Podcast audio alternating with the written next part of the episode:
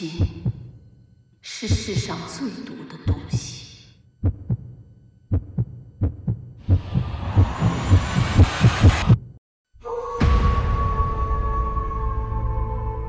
If you've decided to watch Chinese wuxia fantasy film The White-Haired Witch of Lunar Kingdom or Bai Fa Mo Nu Chuan, make sure you've read the original novel by Liang Yusheng, otherwise you'll have to use your imagination to sail through the film's problematic storyline.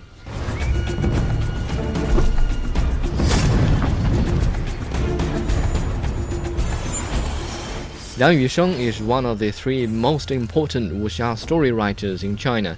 His 1957 novel Bai Fa Mo Nu Zhuan tells of the romance between a young swordsman Zhuo Yihang and his lover Lian Yichang.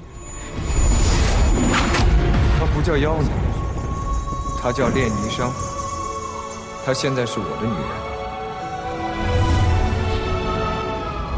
Set near the end of the Ming Dynasty, the story also depicts an ailing empire plagued by internal corruption and Manchurian invasion. Director Jacob Chang's film adaptation has failed to reconcile the subplots, and as a result, the narrative develops like a deserted bonsai, with wild grass shooting at various directions.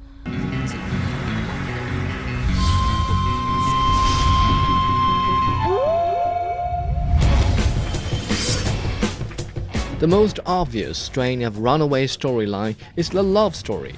A few inventive alterations notwithstanding, it seems the director is utterly incapable of romantic thinking. His way of showing the beginning of affections is to have two beautiful actor and actress gazing into each other's eyes while spinning in midair and slow motion. His ultimate weapon is actor Huang Xiaoming's perfectly symmetric face and Fan Bingbing's whitewashed one. They serve as silent but eloquent accusations against anyone who dares to doubt their sincerity. Obviously, people with good looks belong together, if not, then there are some serious problems with the story.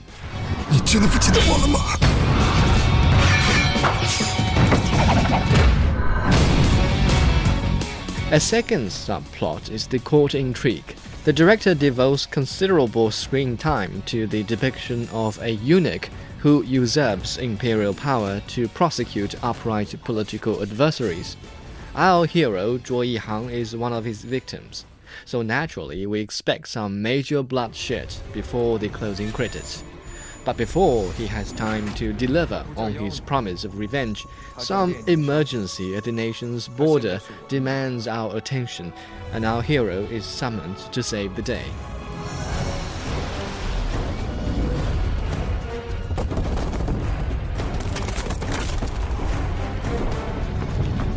It's in the latter half of the film that we finally see the title character take the central stage. That's when both leading characters show abrupt changes in their personalities. The previously strong and confident hero Zhuo Yihang suddenly becomes as feeble as a lamb, while the loving Lian Yichang simply goes berserk.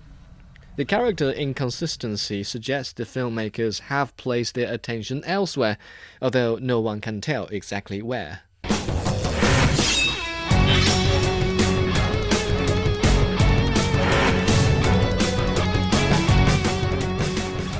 Perhaps the only commendable part of this film is the post production. There are plenty of computer generated visual spectacles to show off the lunar kingdom, the splendor looks artificial, but is impressive nonetheless.